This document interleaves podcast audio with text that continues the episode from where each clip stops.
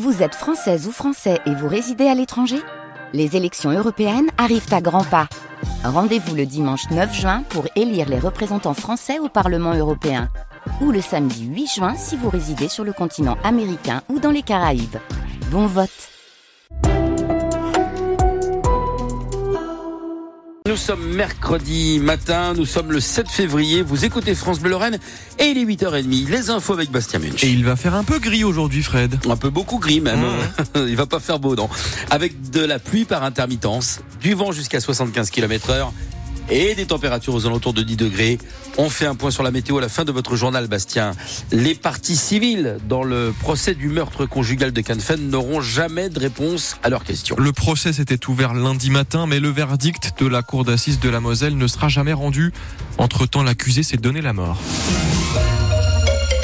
Cet homme de 78 ans était bien présent à l'audience lundi. Il a reconnu le meurtre de son épouse de 65 ans, retrouvée étranglée en 2019.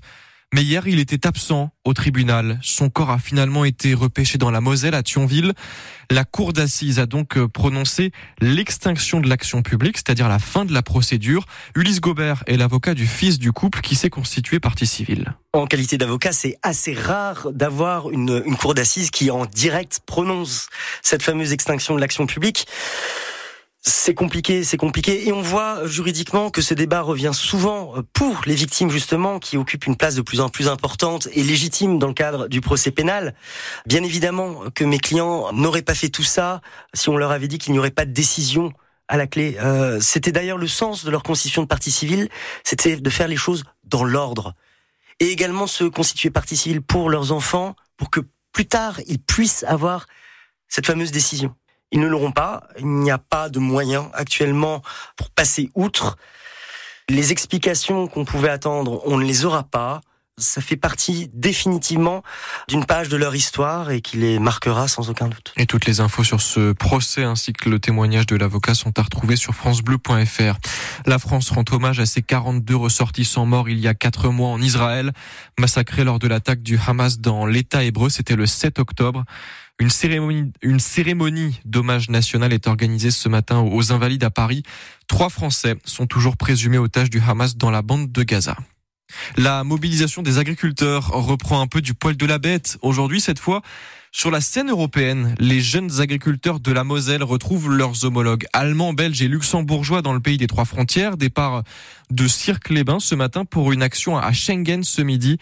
300 tracteurs sont attendus sur le pont vers Perle. Suffira-t-elle à redynamiser le centre-ville de Metz? La serpentine commence à sortir de terre. Les premiers pavés ont été posés hier à l'entrée de la rue Serpenoise.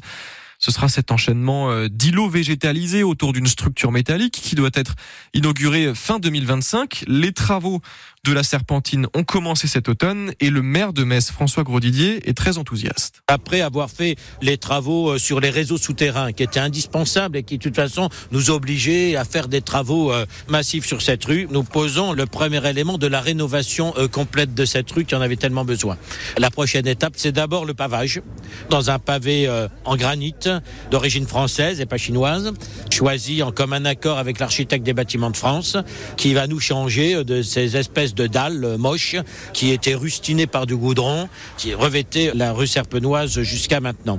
Ensuite, nous allons euh, installer cette serpentine, un long module euh, d'acier qui parcourra toute la rue Serpenoise et la rue de la Doucette.